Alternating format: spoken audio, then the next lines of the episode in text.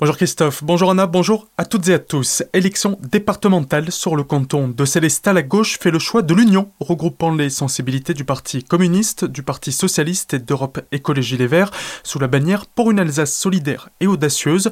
Bertrand Godin, 44 ans, conseiller municipal d'opposition à Célestat et la communauté de communes, l'un des deux colistiers, justifie ce choix. J'étais déjà candidat en 2015 comme Bénédicte Vogel, mais il y avait plusieurs listes de gauche. Toutes rassemblées ensemble, on approchait des 20%. Malheureusement, comme on était plusieurs listes, aucune des listes n'a dépassé les 10% et nous avons été éliminés dès le premier tour. Aujourd'hui, on espère vraiment rebattre les cartes de cette élection et peser et euh, pourquoi pas aller au deuxième tour pour remporter un canton à gauche, comme ça a été fait au canton de Célestat avant Marcel Bauer. Son binôme Chedlia Ben Salah Breja, 56 ans, de Châtenois, défend quant à elle une candidature qui va au-delà des partis politiques. Je m'inscris dans cette élection au-delà de la représentation d'un simple parti, c'est-à-dire, euh, comme euh, vous l'avez constaté, il y a plusieurs partis qui se présentent euh, à ces élections ensemble, mais pour nous, nous allons au-delà dans le sens où nous estimons que hum, les élections départementales porte sur des choses qui touchent le quotidien des gens. Par exemple, l'alimentation, le déplacement.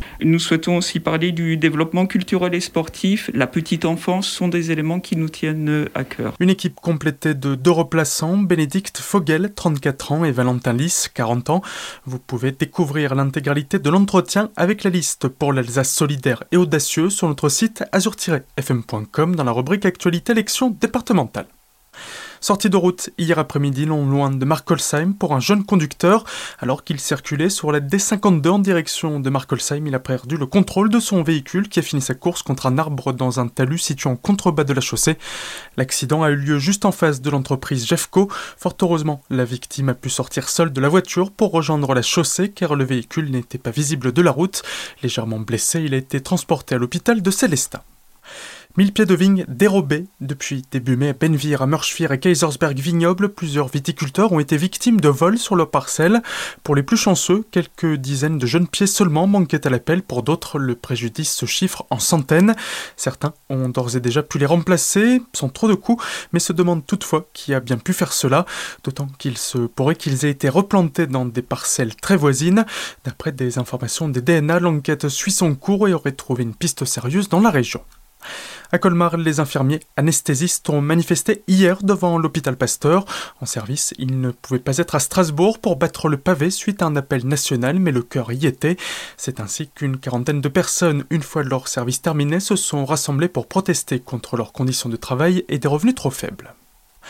Opération de contrôle hier à Itteren. Des gendarmes étaient postés hier après-midi dans la traversée de la commune, épaulés par un chien de groupe d'investigation cynophile.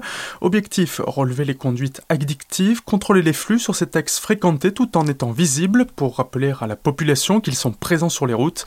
Sur les cinquantaine de véhicules contrôlés, plusieurs dépistages stupéfiants et tests d'alcoolémie ont été réalisés, mais aucun n'était positif. Le chien a été utilisé trois fois, mais n'a rien trouvé cette fois-ci. Des contrôles inopinés qui peuvent parfois permettre aux militaires de tomber sur des affaires plus importantes. Une fresque en pleine réalisation dans les vignes de Rigvir. Depuis quelques jours, Alexandre Viau a installé son atelier à ciel ouvert sur les collines du Schönenbourg. Invité par l'association colmarienne Le Mur suite à une initiative de la commune de Rigvir, il réalise actuellement une fresque de 33 mètres de long. Et vu le temps actuel, ce n'est pas une masse à. D'ici demain ou jeudi, l'artiste devrait avoir terminé son œuvre. Il a décidé de représenter la colline située derrière le mur s'il n'existait pas. Une bonne idée pour lier balade, culture et viticulture. Tout de suite, le retour de la matinale avec Christophe et Anna. Très belle journée à toutes et à tous à l'écoute d'Azur FM.